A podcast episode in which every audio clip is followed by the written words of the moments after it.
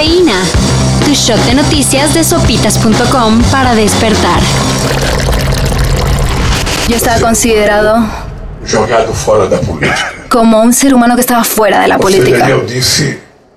que a gente retornaria, retornaria com mais força. Que la gente volvería, que nosotros volveríamos con más fuerza. ¿Quién iba a decirlo? En Brasil, las encuestas apuntaban a que Lula da Silva ganaría la elección presidencial sin necesidad de una segunda ronda. Sin embargo, ayer los votantes decidieron otra cosa. Ni Lula ni Bolsonaro alcanzaron más del 51% de los votos necesarios para declararse ganador. Así que será hasta el próximo 30 de octubre cuando se realice la segunda vuelta electoral y así sepamos si Bolsonaro será reelegido o Lula volverá a ser presidente. Vamos a esperar al segundo turno para poder debatir solo con él. Las comparaciones del Brasil que él construyó y el que yo construí.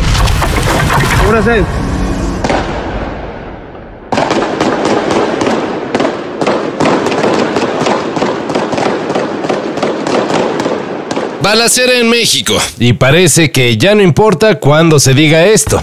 Ahora fue en Zapopan, Jalisco, donde un enfrentamiento entre personas armadas y autoridades dejó un saldo de cinco heridos y un fallecido. Los hechos ocurrieron en Andares, una de las zonas comerciales de más afluencia de Zapopan. Cuando comenzó este enfrentamiento, justamente, pues eh, varias eh, personas lo que hicieron es resguardarse incluso en bodegas dentro de las tiendas.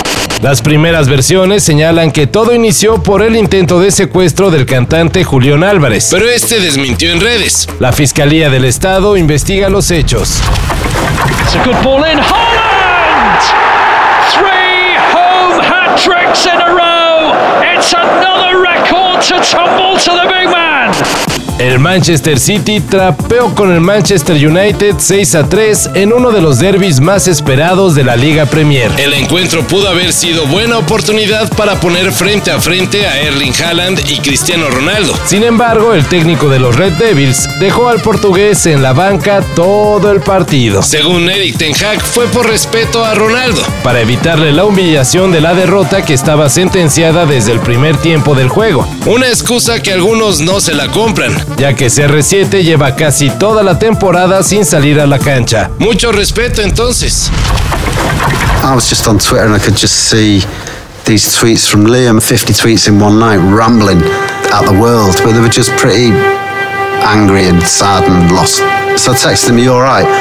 I'm a fuck alright, you know, he's like, fucking, fucking this. And I was just, do yourself a favour, man, just put your phone down.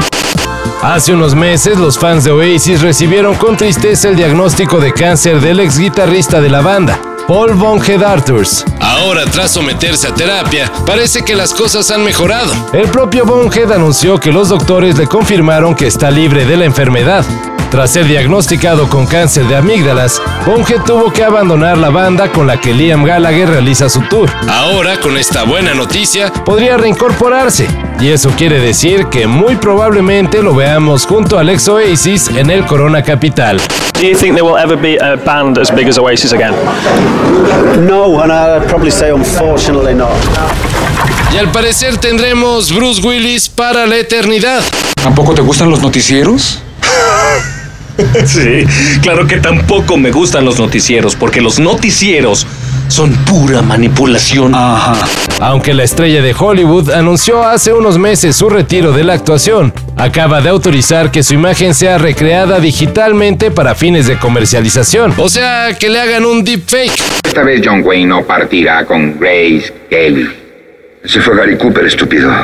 Con esto, Willis podrá estelarizar cuantas películas y series se puedan, sin necesidad de pisar un set de grabación, incluso aún después de su muerte. Así que, literalmente, se convertirá en un verdadero duro de matar. Jeje, ¿vieron lo que hicimos ahí? Todo esto y más de lo que necesitas saber en sopitas.com. El guion corre a cargo de Álvaro Cortés y yo soy Carlos el Santo Domínguez. Cafeína. Shot de noticias de sopitas.com para despertar.